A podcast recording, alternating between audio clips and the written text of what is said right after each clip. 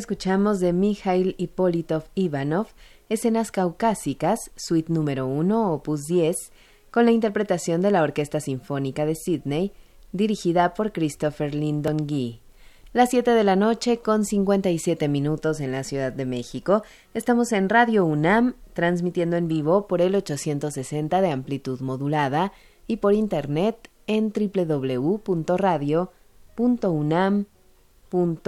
www.radio.unam.mx. Transmitimos desde nuestras instalaciones ubicadas en Adolfo Prieto, número 133, en la Colonia del Valle. Gerardo Zurrosa en la operación técnica, Tania Nicanor en continuidad. Yo soy Cristina Urias. Sigan con nosotros en un momento el programa Discrepancias.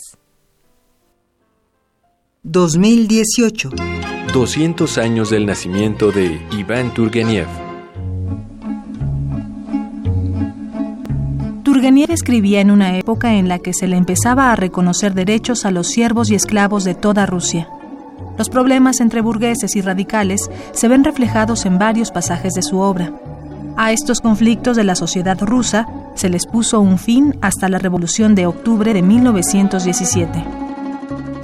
Tiene que ver probablemente con que era una época en que la sociedad rusa estaba cambiando, ¿no? Y Turgenev representaba eso, o sea, las escenas de casa, por ejemplo, son eso, ¿no? Está hablando de cómo los rusos se comportan. Héctor Manjarres, narrador. Iván Turgeniev. 860 de AM. Radio UNAM. Experiencia sonora. ¿Quiénes hacen la ciencia? ¿Cómo se suma la ciencia a las soluciones de los problemas iberoamericanos? Científicos, investigadores y académicos de Iberoamérica hablan de los avances en ciencia, tecnología e innovación que inciden en nuestra vida. La ciencia que somos. Iberoamérica al aire. Viernes a las 10 y media de la mañana. 96.1 de FM. Retransmisión, domingos a las 9.30 de la mañana por el 860 de AM. Radio UNAM. Experiencia sonora.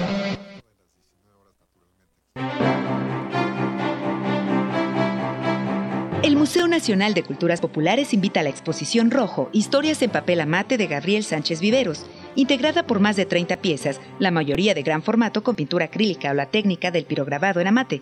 La exposición reúne los trabajos de los últimos tres años del artista. La exhibición actual se centra en la impresión del cuerpo humano en papel amate. Rojo, Historias en papel amate, está abierta en el Museo Nacional de Culturas Populares en Coyoacán. Oh, patria, fosa común donde estamos con la mitad del cuerpo adentro. La otra mitad se ha puesto a caminar con el verano de las llamas. Poemas y narraciones como testimonios de una tragedia que no se olvida. ¿Dónde estabas tú? Jueves de Teatro de Radio UNAM te invita a revivir la lectura dramatizada en conmemoración al 2 de octubre de Patria, Fosa Común.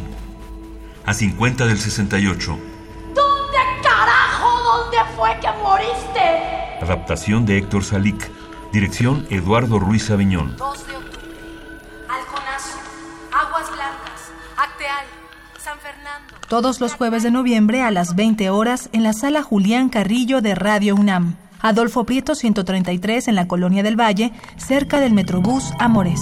Crece como un árbol en el tiempo, nos moja de vergüenza.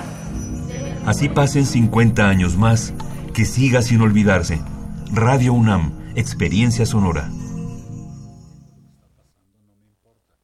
Radio UNAM es un medio que promueve el diálogo, la diversidad y la libertad de expresión en un marco crítico y respetuoso.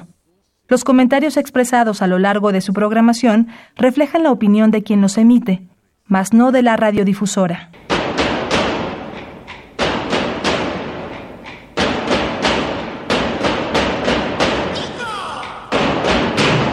Discrepancias. Atacan a la universidad porque discrepamos. Viva la discrepancia, porque es el espíritu de la universidad.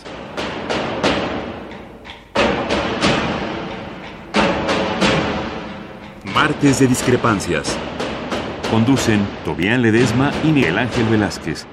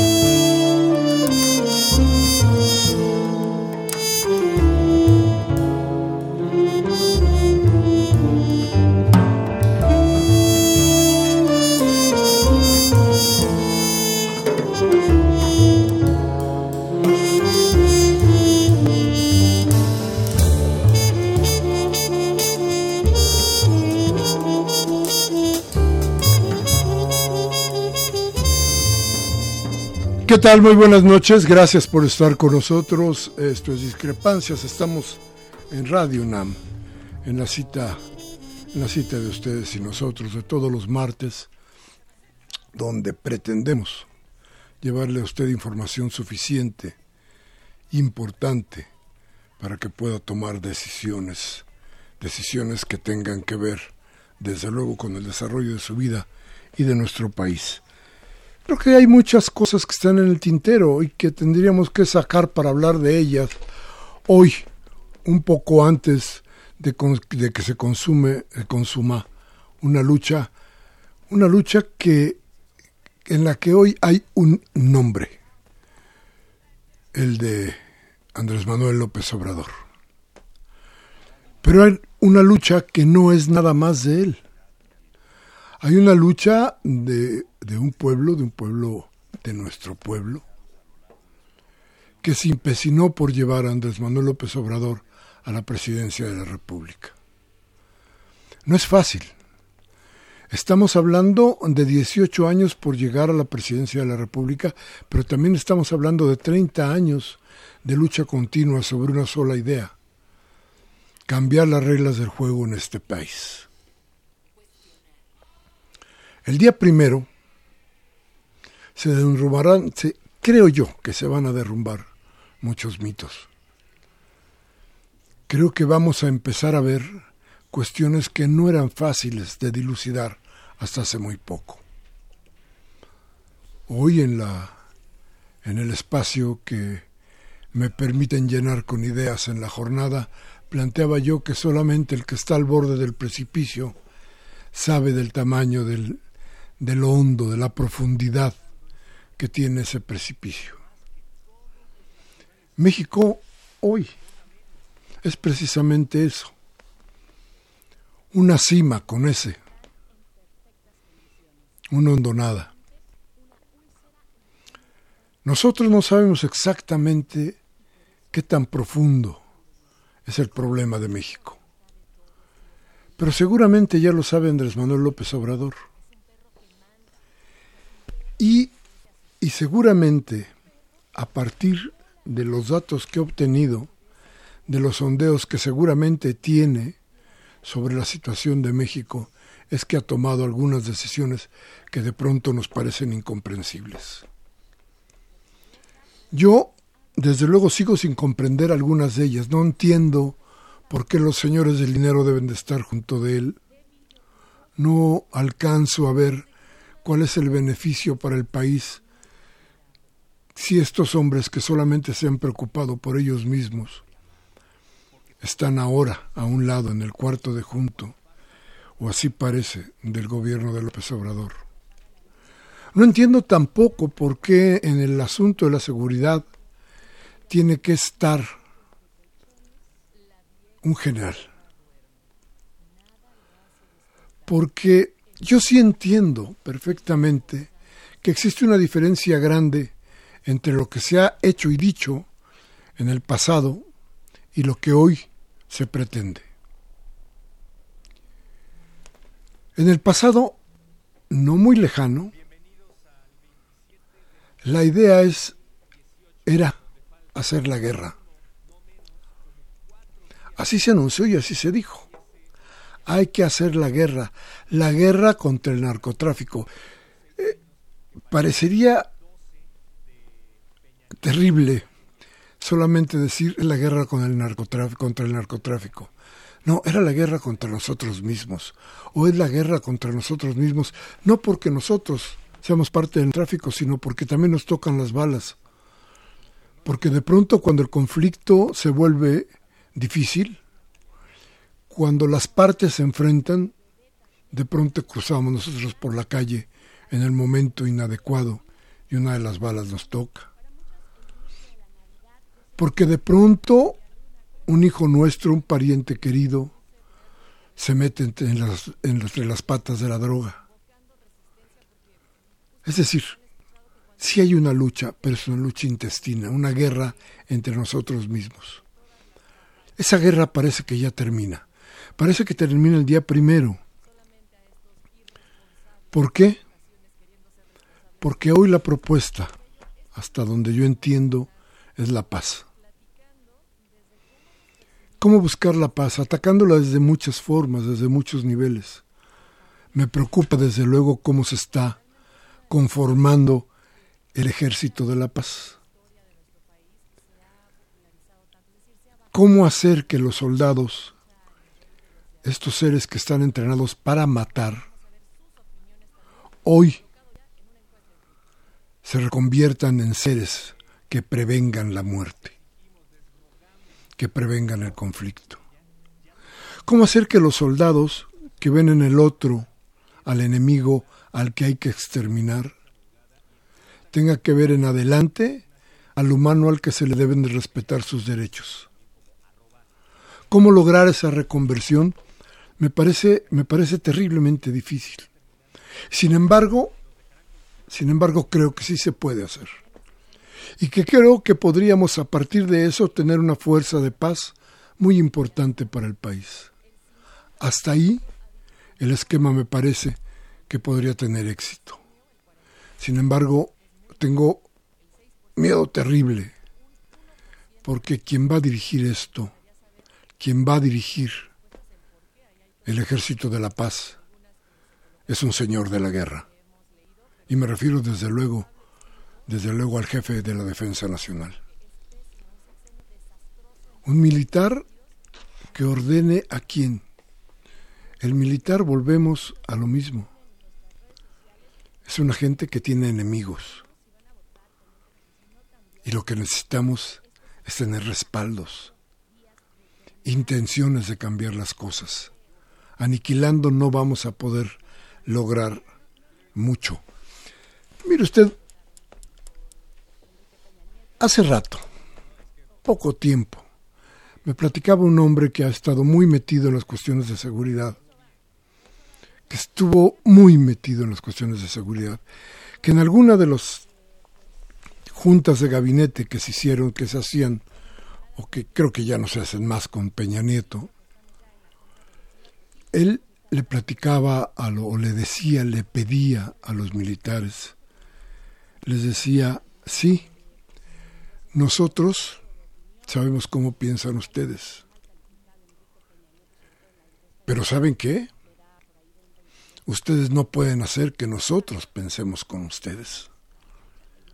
La necesidad es la, que, la del civil, adoptando o, dictando medidas que tengan que ver precisamente con el respeto a los derechos humanos. Eso no está en ningún código militar. Por eso me preocupa, por eso estoy preocupado, por eso creo que deberíamos de preocuparnos todos algo tendrá que pasar. Tal vez las decisiones de veras reales, las decisiones fuertes, las decisiones que tengan que ver esto con la pacificación de México, sean tomadas por un civil. Me refiero desde luego a Andrés Manuel López Obrador. El jefe de la policía, quien ha nombrado a Andrés Manuel López Obrador, es simplemente de la Policía Federal o como se vaya a llamar. Me parece que es un hombre inepto que no podría avanzar mucho en este conflicto. Pero si Andrés Manuel, como, como tenemos entendido, habrá de tomar las decisiones desde un gabinete de seguridad que se reunirá todos los días a las seis de la mañana para tomar las decisiones en este rubro, bueno, pensemos que hay una, una esperanza.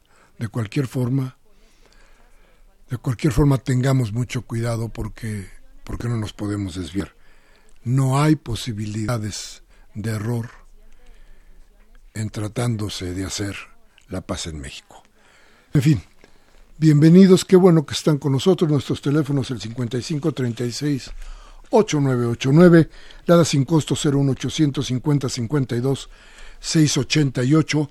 Vamos un corte, regresamos de inmediato con uno de nuestros invitados que nos va a platicar de eso, de la seguridad, pero aquí en, el, en, en, la Ciudad de México, donde ya nos dijo la candidata electa, la jefa de gobierno electa, no se necesitan los militares.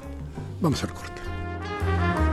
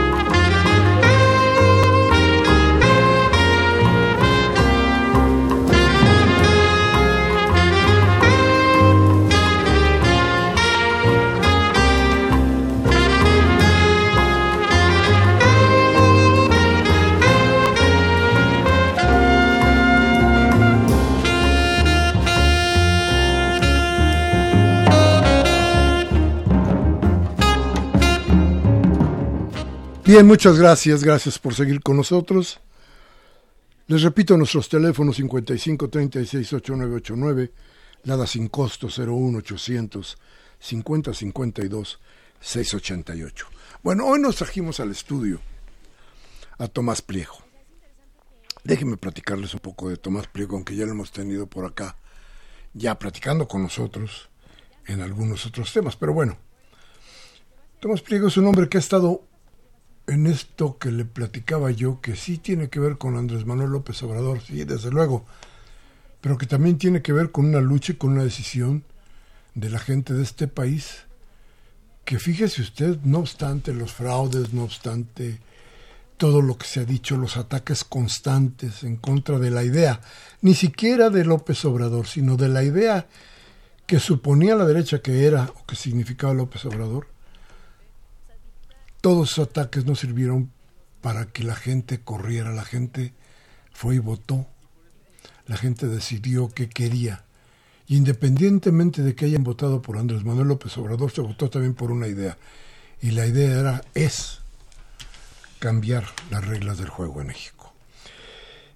Y Tomás Pliego anduvo por el norte, lo más difícil lo más difícil porque allá la gente no estaba muy enterada y cuando hablaban, alguien hablaba de izquierda, era así como que ahí viene el demonio.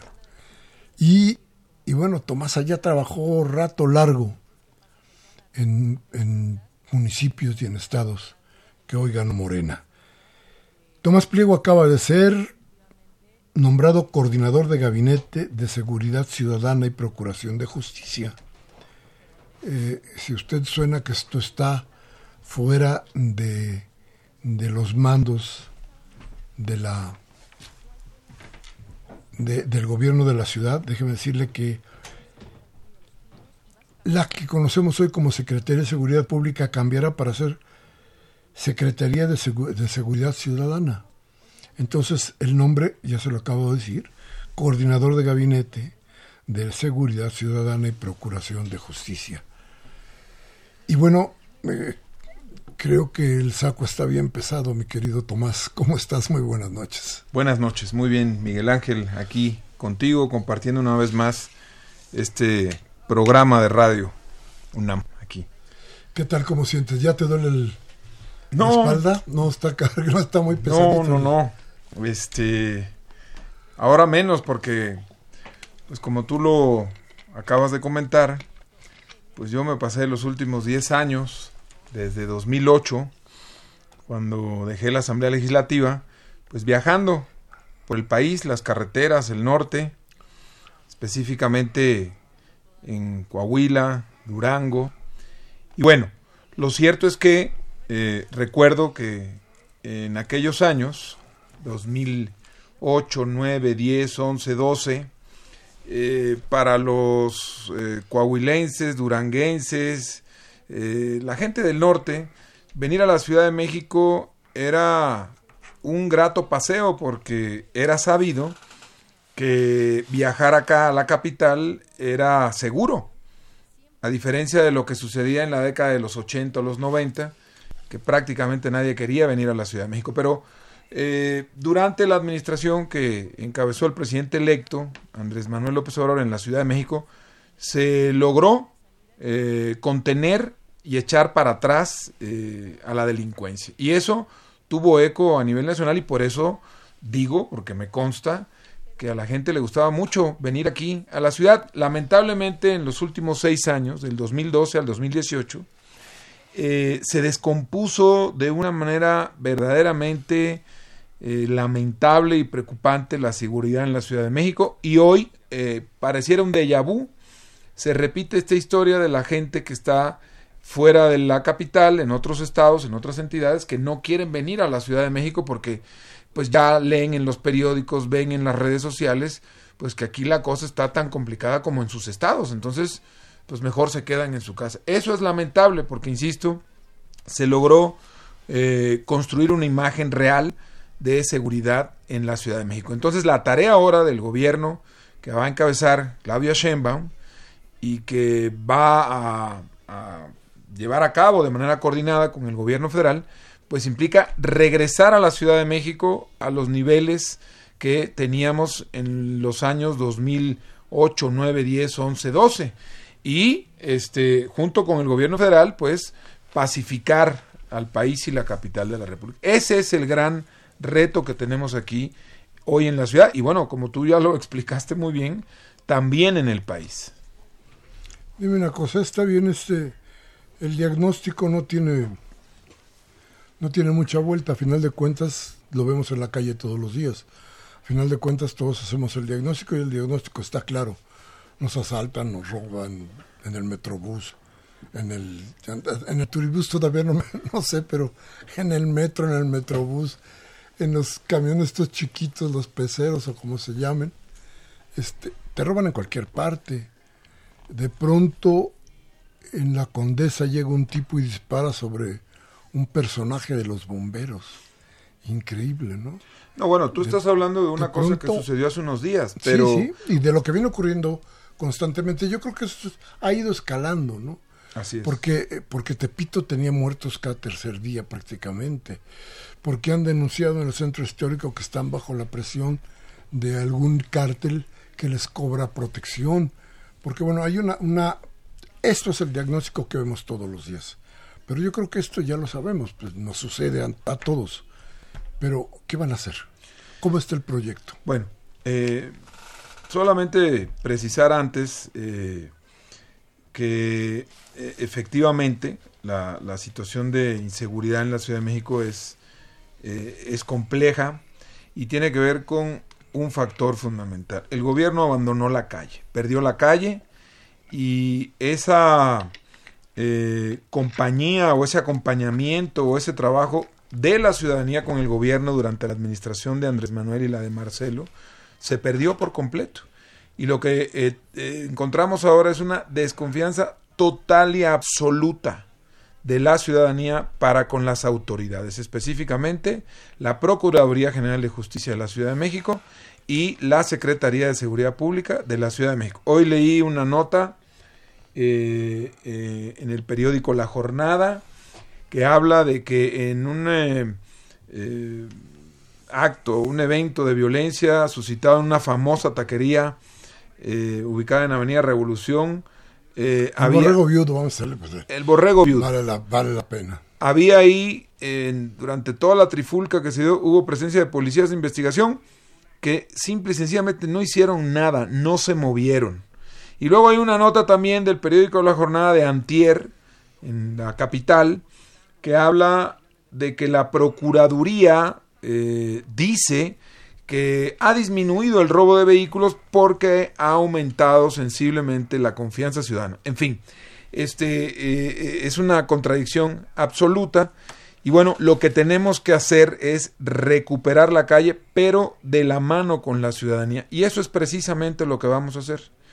Eh, la Procuraduría y la Secretaría, yo diría, es muy crudo lo que voy a decir, es muy duro, pero están podridas. Entonces se tienen que llevar a cabo toda una serie de acciones ahí contundentes, de fondo, siempre por supuesto respetuosas del de, eh, marco legal existente, vigente, pero se tiene que eh, eh, llevar a cabo una serie de acciones, insisto, que permitan que la Procuraduría y la Secretaría funcionen este, a favor o dándole servicio a la ciudadanía. Y por otra parte, nosotros tenemos que convocar, tenemos que acercarnos a los ciudadanos, darles el mensaje de que nosotros venimos a trabajar con ellos y a poner a trabajar a la Secretaría y a la Procuraduría y todas las dependencias del gobierno de la ciudad de la mano con el gobierno federal para la ciudadanía. O sea, recobrar la confianza de la ciudadanía con hechos muy concretos, nada de rollos,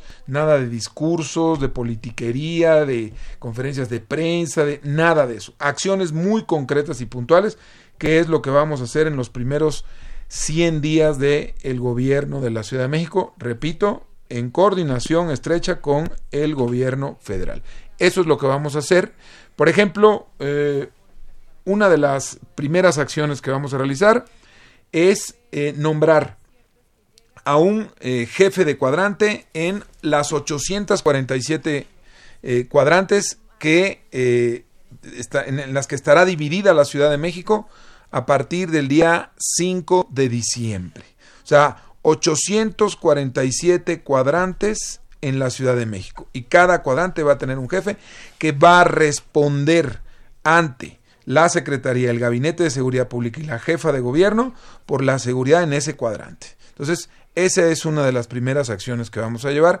Obviamente vamos a desplegar un trabajo de campo, de fondo, para informarle a la ciudadanía de esto, quién es el jefe de su cuadrante, cómo se llama, cuál es su teléfono celular. Es más, los propios jefes de cuadrante van a salir a tocar puertas con una tarjeta con su nombre y su teléfono y se van a poner a disposición de la ciudadanía, van a presentarse y van a responder el teléfono cada vez que se, ya, se les comunique. Eso de entrada, es una de las cosas que vamos a hacer, es eh, romper ese hielo eh, eh, tan profundo que hay entre la ciudadanía y la autoridad.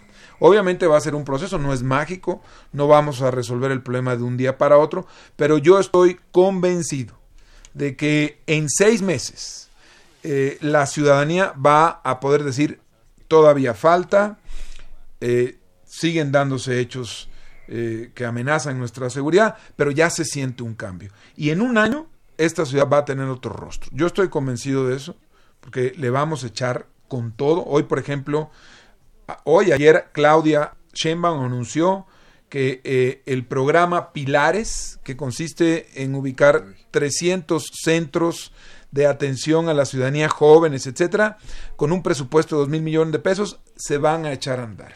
Entonces, es, no nada más es rescatar la Procuraduría y ponerla al servicio de la ciudadanía, la Secretaría y ponerla al servicio de la ciudadanía, sino invertir gran cantidad de recursos en eh, rescatar a los jóvenes, en eh, darles opciones que permitan que se capaciten, que trabajen, que participen en actividades culturales.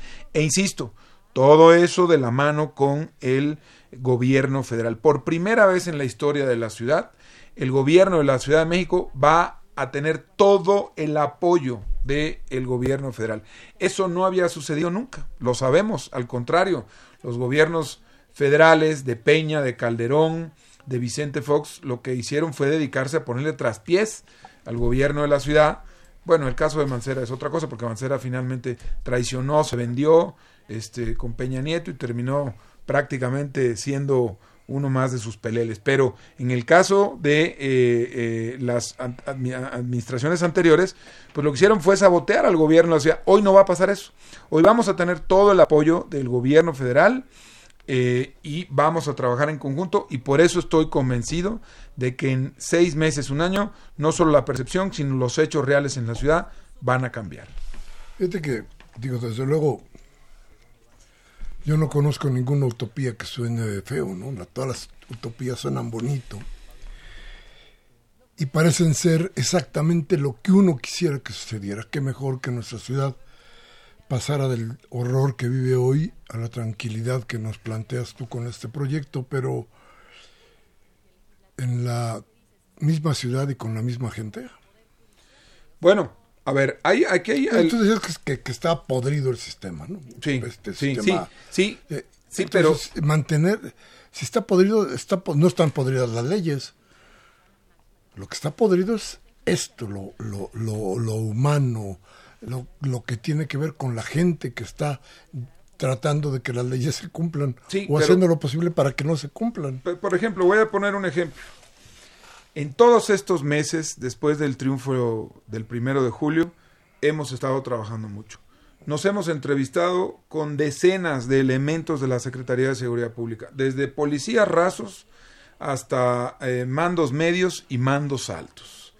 Y yo puedo decir hoy con total y absoluta certeza, seguridad, que los, la mayoría de los policías, el 80% de los policías de la Ciudad de México, que son 80 mil aproximadamente, están hartos de dos cosas que nosotros vamos a resolver. Primero, primer lugar, los policías de la Ciudad de México exigen trato digno, respetuoso, no solamente en la manera en que se dirigen a ellos los jefes, que es humillante, los maltratan, los humillan, sino que ellos tienen que comprarse su uniforme, su chaleco antibalas, sus balas, la batería de la patrulla, tienen que echarle gasolina a la, a la, a la, a la patrulla con su dinero, lo cual y no justifico nada, pero los termina obligando a las famosas mordidas, que por cierto es el último eslabón de la corrupción, el más pequeño. Lo de arriba son tarascadas, los policías dan mordidas. Bueno, lo primero que exigen es trato digno, cosa que nosotros vamos a garantizar. Lo segundo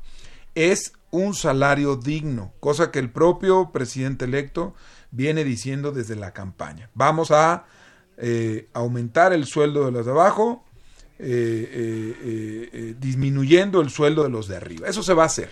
Entonces va a haber trato digno para la policía. O sea, podemos decir, Miguel Ángel, que la mayoría de los elementos policíacos de la Ciudad de México están a favor de una policía que trabaje para la ciudadanía y para ello exigen trato digno, sueldo digno y todas las prestaciones de ley que, eh, eh, eh, que merecen y que se les tiene que dar.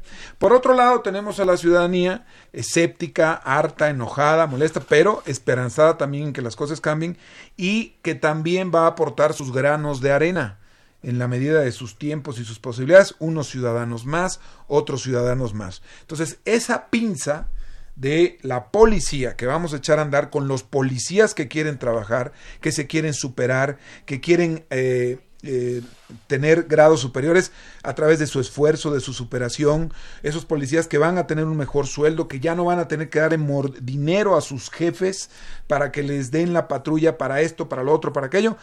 Este, creo que vamos a poder hacer una muy buena pinza que poco a poco va a ir permitiendo rescatar de la mano con los ciudadanos la calle, recuperar la calle, rescatar la calle juntos. Eso es un elemento de fondo, porque sí están podridas las instituciones, pero por ejemplo el caso de la policía, lo que está podrido es la cúpula, que es la que ya este, perdió el voto de confianza de los ciudadanos, pero la tropa de la policía, puedo decir, insisto, afirmar que está a favor de trabajar por la ciudadanía y de eh, darle honorabilidad a la corporación policial. Y lo mismo sucede en el caso de la Procuraduría. Ahí eh, es un poco distinto, es diferente, pero estamos seguros también de que tanto los policías de investigación como los ministerios públicos, si no todos, por lo menos un buen porcentaje, van a querer jalar en esta nueva eh, dinámica de cero corrupción, de trato digno, de prestaciones dignas que le permitan a todos los elementos o funcionarios que estén relacionados con la seguridad ciudadana y la Procuración de Justicia trabajar a favor de la ciudadanía. El problema es, como dice Andrés Manuel, este, cuando el procurador pide lana, el subprocurador pide lana, el secretario pide lana, el subsecretario pide lana, pues entonces se desmoraliza todo y todo se vuelve un caos y un robadero y una corrupción. Pero cuando los de arriba predican con el ejemplo y no agarran un peso y eh, trabajan para la ciudadanía y son los primeros que llegan y los últimos que se van y recorren los cuarteles y se reúnen con la tropa, entonces la cosa va a cambiar. Y eso la ciudadanía también lo va a poder ver y eso es un elemento que nos va a ayudar mucho. Hay un elemento además que nos va a ayudar todavía, eh, mucho más. La Ciudad de México es la única entidad del país que cuenta con una policía de mando único. En el caso, por ejemplo, de Guanajuato, que es en donde estuve yo los últimos años, del año 2015 al año 2018 como coordinador estatal de Morena, eh, hay 46 policías municipales. Y está la policía estatal y está la policía federal. Eh, cada presidente municipal, este este ya aquí estoy tratando un asunto que es un problema nacional, que es a lo que nos estamos enfrentando. Cada policía, eh, cada presidente municipal hace lo que se le ocurre, aunque no tenga la más mínima idea de lo que tiene que ver la seguridad ciudadana o la seguridad pública. Invierte los recursos como quiere, compa patrulla, se las encarga al cuñado, eh, nombra eh, jefe de la policía en el municipio tal a su compadre.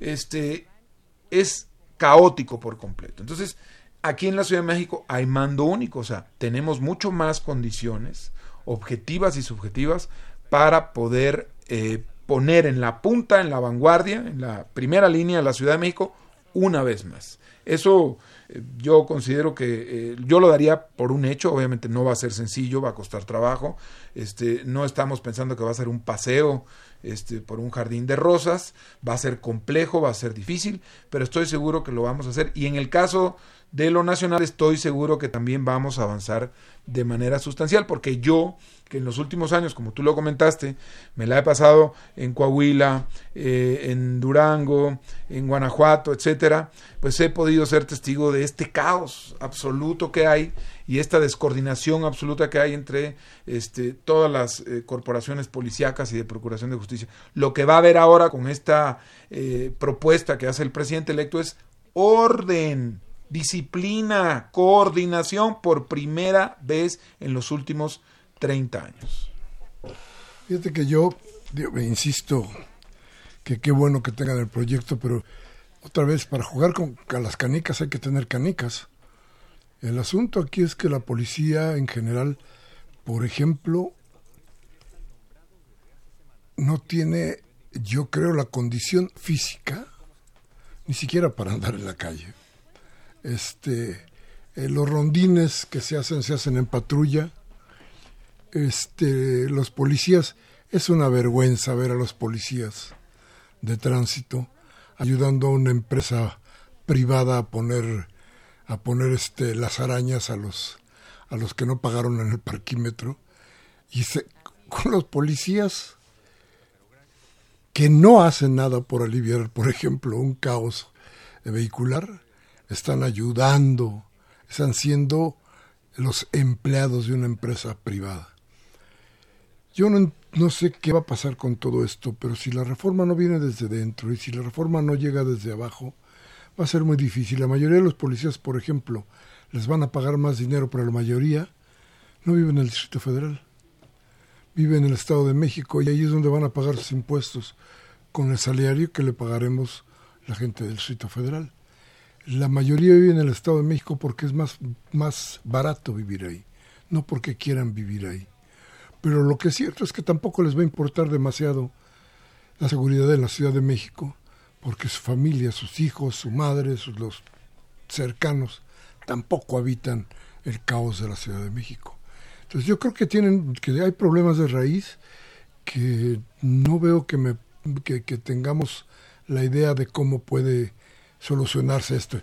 No me contestes, déjame ir a un, a un corte y regresamos con, con tu respuesta le repito nuestros teléfonos 55 36 8989. Estamos en Radio UNAM, estas discrepancias. Tomás Pliego está con nosotros y con ustedes. Vamos al corte, regresamos en un momento. Teléfono 55 36 8989 01800 50 52 688. El corte.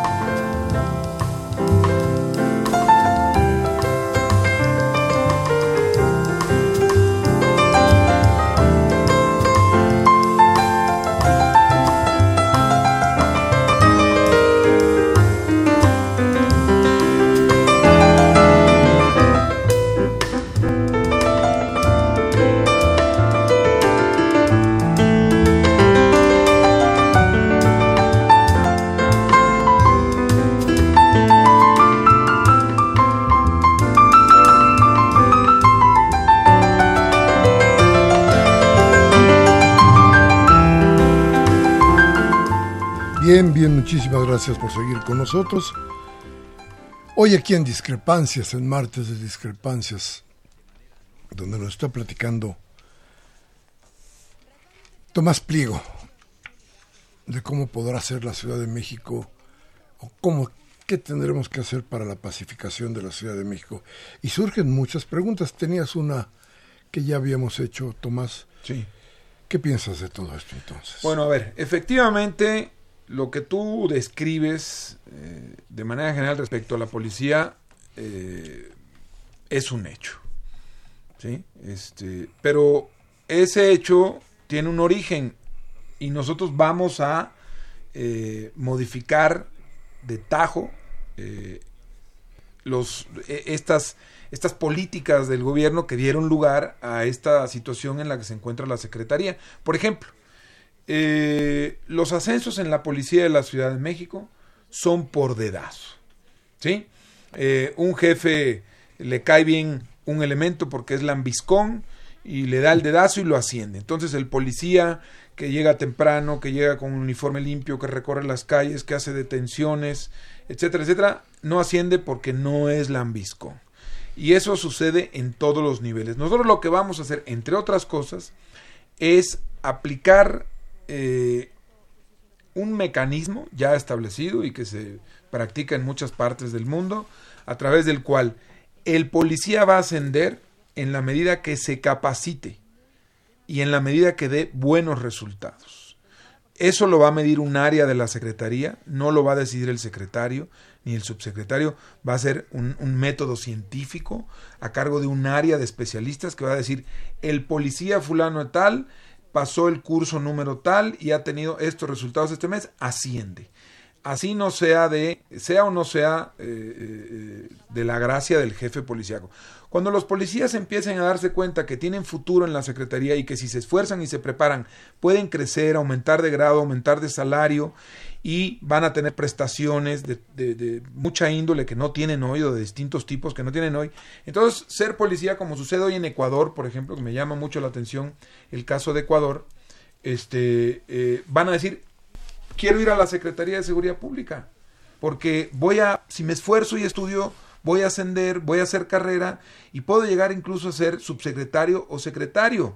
Este, por ejemplo, en una encuesta que eh, tenemos en nuestras manos, dice claramente que hay un porcentaje altísimo de policías que se inscriben a la Secretaría de Seguridad Pública para trabajar eh, por una necesidad económica. O sea, no es por amor a, ser policía, no es por el deseo profundo de servirle a los ciudadanos y brindarles un servicio de seguridad. No, es porque eso les va a resolver, aunque sea de manera mínima, este, una situación económica. Y obviamente esto los obliga a buscar una casa o una renta lo más barata posible y por eso se van al Estado de México. Pero si nosotros dignificamos a la policía, obviamente va a ser un proceso, y logramos que eh, se establezca este mecanismo a través del cual los que ascienden son los que se eh, capacitan, los que crecen, los que tienen buenos resultados, las cosas van a cambiar. Yo quiero darles un dato que me llamó mucho la atención, el caso de Ecuador, ahora que hemos estado reunidos con el embajador este, y con varios funcionarios de la Embajada de Ecuador, porque nos llamó mucho la atención el modelo de seguridad de eh, Ecuador, en donde han reducido eh, el índice delictivo en un porcentaje verdaderamente impresionante.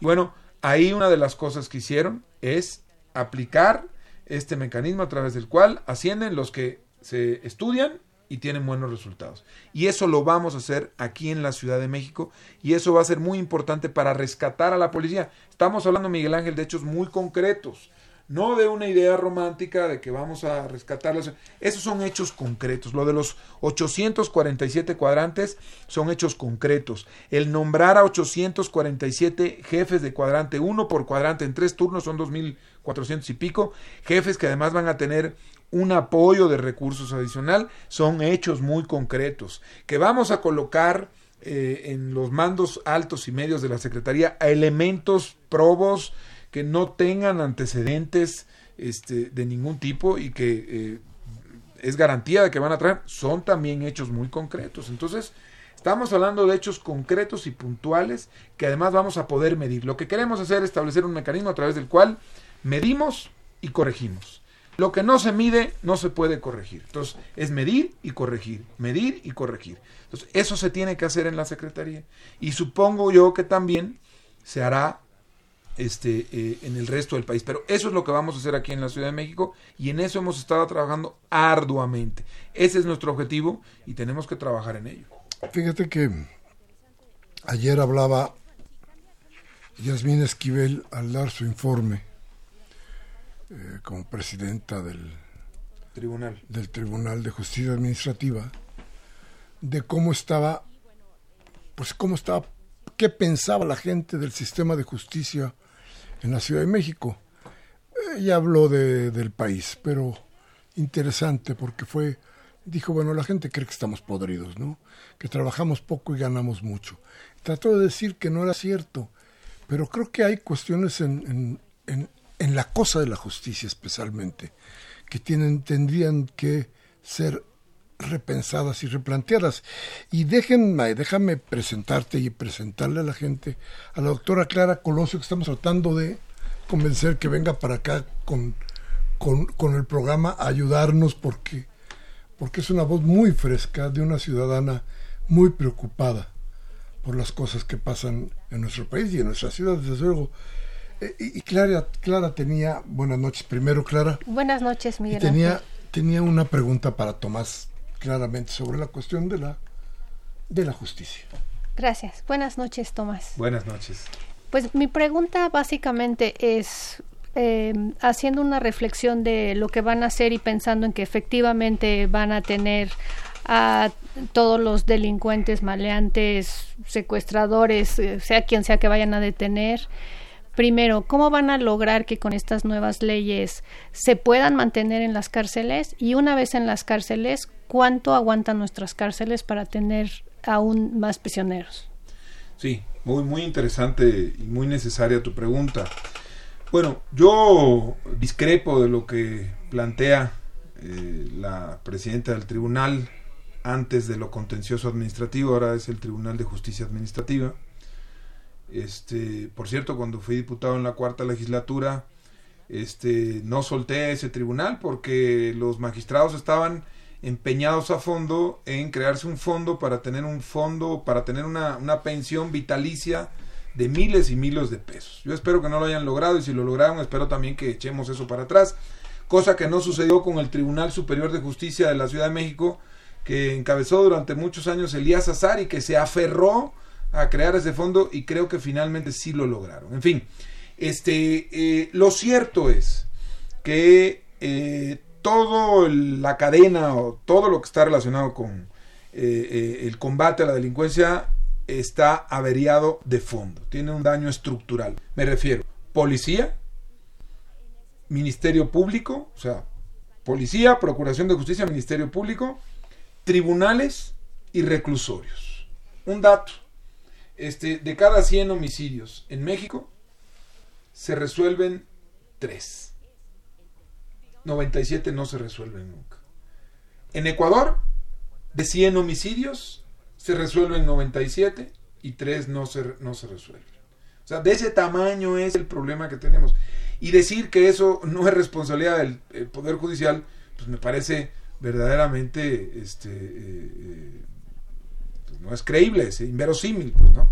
Eh, se tiene que hacer un gran esfuerzo, el Poder Judicial, el Poder Ejecutivo y el Poder Legislativo, para poder recomponer todo esto y echar a andar el sistema este, eh, de justicia eh, alternativa que hoy no funciona. Hay una puerta giratoria que es la que provoca que no se resuelvan 98 homicidios, por ejemplo. Porque no funciona, entonces el juez le echa la culpa al fiscal, el fiscal le echa la culpa al policía, el policía al fiscal. Entonces todo el mundo se tira la pelotita. Entonces no resolvemos eh, el problema como se tiene que resolver y los, el grado de impunidad al que hemos llegado manda un mensaje muy duro, muy, muy terrible. Este, si tú matas a alguien en México, no pasa nada. Las probabilidades de que te metan a la cárcel y te pases 30, 40 años ahí son realmente mínimas. Y no te va a costar más de 10, 15, 20 mil pesos. Es lo que cuesta pagarle un MP, es lo que cuesta pagarle un policía, es lo que cuesta pagarle un abogado. Entonces, ante esos niveles de impunidad, pues todo mundo resuelve las cosas como este, cree que tiene que resolverlas o supone que tiene que resolverlas. Entonces, esa impunidad que vivimos hoy no es solo responsabilidad de los ejecutivos. Eh, en las entidades, en la Ciudad de México, es responsabilidad también del Poder Judicial y es también responsabilidad del legislativo. Entonces, yo estoy convencido de que a través de eh, la coordinación con el gobierno federal vamos a lograr revertir todo eso, porque efectivamente tienes toda la razón. Imaginen que tengamos una policía de primer nivel en la Ciudad de México. Ya, funciona de primer nivel. Pero la Procuraduría no. Y los ministerios públicos, como sucede hoy en día, como tienen además órdenes para que no suba la, incidencia delictiva, de no recibir denuncias y hacen todo lo posible para que la gente se desista, este, entonces la incidencia baja. Pero eso es una simulación tremenda. Pero repito, si tenemos una muy buena policía y la Procuraduría no funciona, no vamos a abatir el, índice delictivo. Si tenemos una muy buena Procuraduría y una muy buena policía y el sistema judicial no funciona, no vamos a abatir la incidencia delictiva. Y así tiene que funcionar la policía, tiene que funcionar las Procuradurías y la Fiscalía General, y tiene que funcionar el Poder Judicial, y tienen que funcionar también, tú lo planteas, es muy importante, los reclusorios. Los reclusorios deben dejar de ser universidades del crimen. Tienen que convertirse en verdaderos centros de rehabilitación. En fin, es un gran reto no solamente para eh, eh, eh, el gobierno federal, es un reto para todas las entidades y también es un reto para el país. Es un reto que tenemos como nación y que estamos obligados a superar porque, como lo dijo Miguel Ángel al inicio del programa, ¿qué habrá visto? ¿Qué habrá escuchado el presidente electo, Andrés Manuel López Obrador, para tomar una decisión así. La situación es más delicada de lo que nos podemos imaginar. Lo que vemos son las notas más espectaculares de periódicos, lo que vemos es este, eh, eh, lo que saca la televisión, y bueno, eso impacta muchísimo. Que por cierto, no es más del 5 o 6% de los delitos. El, el, mayor porcentaje de los delitos son robos que inciden diariamente, como lo dijo también aquí nuestro conductor de este programa de radio, este, son los delitos de robo a peatón, robo en domicilio, robo de vehículo, robo en transporte público. Eso nos impacta muchísimo. Y esas son de las cosas en las que tenemos que trabajar intensamente. Pero tiene que funcionar todo. A ver, y entonces, ¿esa va a ser parte de tu chamba? Bueno, ser coordinar esta... Nosotros vamos a, a, lo que le corresponde al gobierno de la ciudad es eh, coordinar eh, la seguridad ciudadana y la procuración de justicia. Y obviamente en una relación institucional y respetuosa con el Poder Legislativo y el Poder Judicial, corresponde también coordinar este, eh, todas las acciones que ayuden a eficientar los servicios de procuración de justicia y seguridad ciudadana.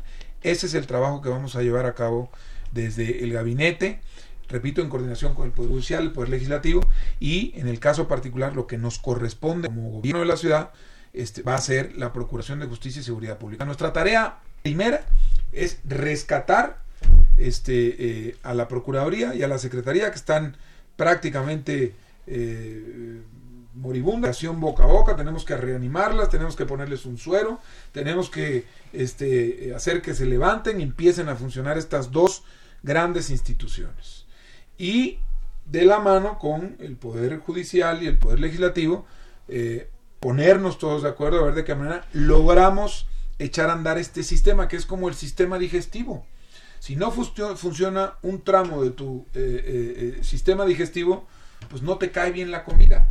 Entonces, nosotros tenemos que lograr que funcione todo para que podamos realmente dar un mensaje a la sociedad de que no hay impunidad, hay coordinación entre las autoridades y el que la hace la tiene que eh, pagar, en términos de justicia, por supuesto. Sí, la cosa ha sido tan grave que en Guanajuato o en Aguascalientes, no sé exactamente, en, en alguno de estos lugares, un sicario recibe dos mil pesos por matar a alguien. ¿Por qué? Pues porque sabe el tamaño de la impunidad. Bueno, se habla de que hay incluso mm, tarifas más bajas, ¿eh? o sea, de ese tamaño. Sí, sí, sí, la vida, sí que la vida no vale nada, ¿no? Es, terrible el panorama que tenemos. Yo no sé cuál de las recetas vaya a ser la efectiva. Lo que sí me parece es que hay que hacer un esfuerzo de todos para tratar de volver un poquito a la paz, que es urgente, urgente para nuestro país. Vamos a ir a un corte y regresamos de inmediato con ustedes y con lo más importante de, esta, de este programa, su voz, sus llamadas. Vamos al corte.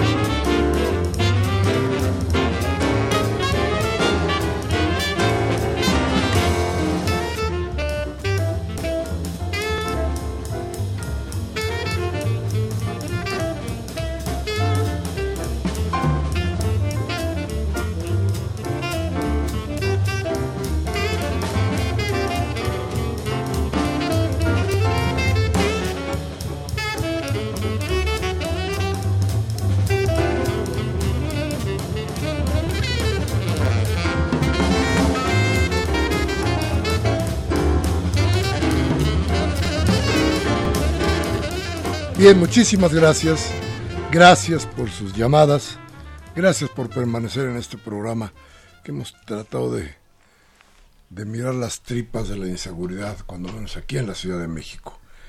A ver, nos llama la señora, la señora Lourdes García de Tlalpan y nos dice, felicito al programa, no me lo pierdo cada ocho días. AMLO en todos sus años de campaña dijo que no le iba a fallar al pueblo el pez, aquí debería ser el peje, pero bueno, es el pez por su boca muere. Espero que no caiga en la mafia del poder. No desilusiona al pueblo, dice doña Lourdes García. Muchas gracias, doña Lourdes, qué amable. Rosario Velázquez de la colonia Linda Vista dice, cuando hablan de los de abajo, ya no piensan en los del medio. Se habla mal de la policía, pero el problema son las instituciones que no dejan limpiar las calles. Le pido al señor Velázquez que hable más fuerte sobre lo que pide la gente. Este, que hable más fuerte, será el grito más o, hablo más de lo que la gente quiere. Yo creo que es esto último.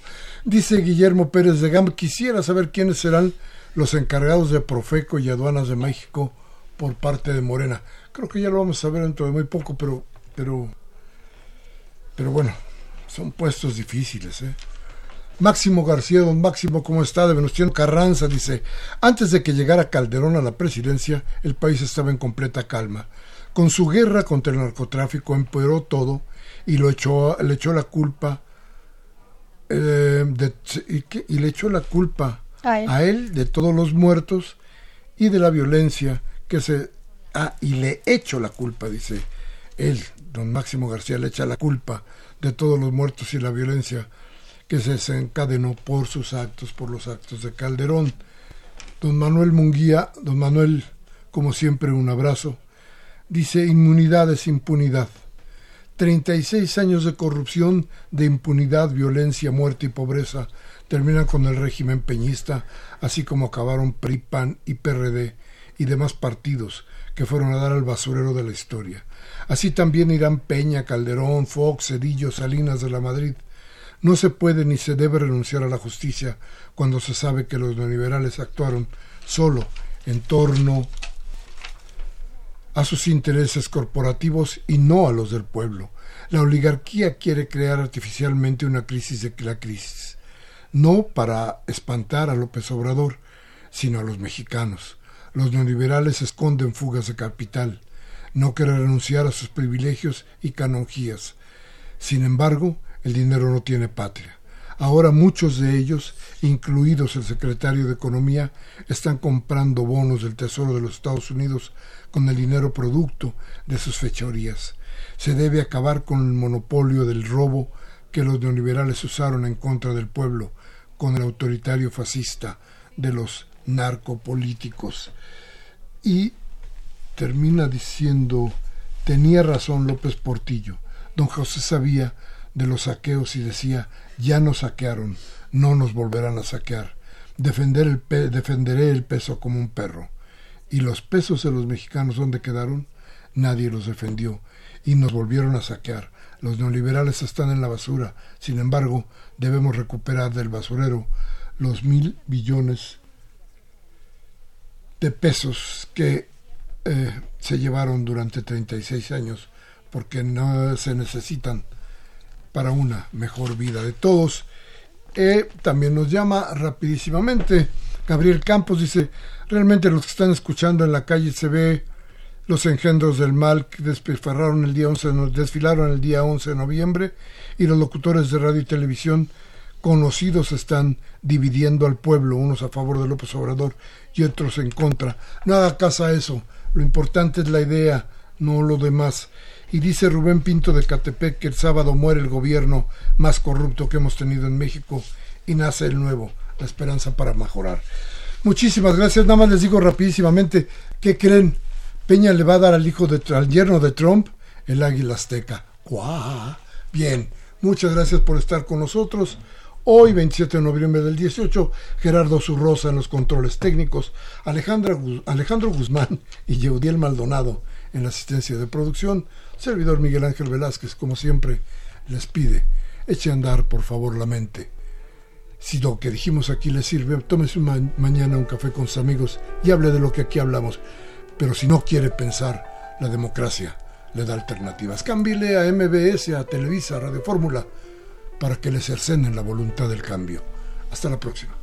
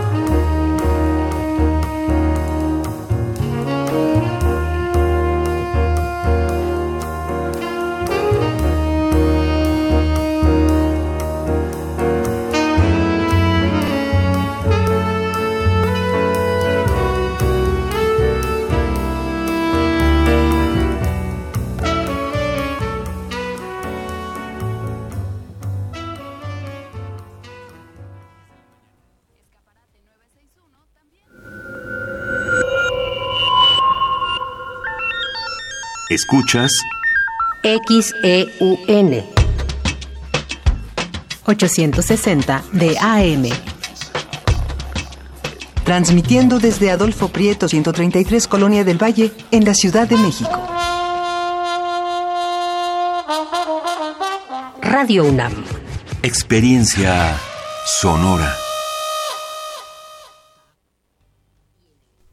Las nueve de la noche con tres minutos en la Ciudad de México. Gracias por continuar con nosotros en Radio UNAM. Estamos transmitiendo en vivo por el 860 de amplitud modulada y por internet en www.radio.unam.mx. Continuamos con ustedes esta noche, Gerardo Zurrosa en la operación técnica, Tania Nicanor en continuidad. Yo soy Cristina Urias. Vamos a escuchar ahora del compositor alemán Max Reger variaciones y fugas sobre el tema de Mozart, opus 132, del álbum editado en 1990 por el sello Philips, con la interpretación de la Orquesta Sinfónica de la Radio Bávara, dirigida por Colin Davis.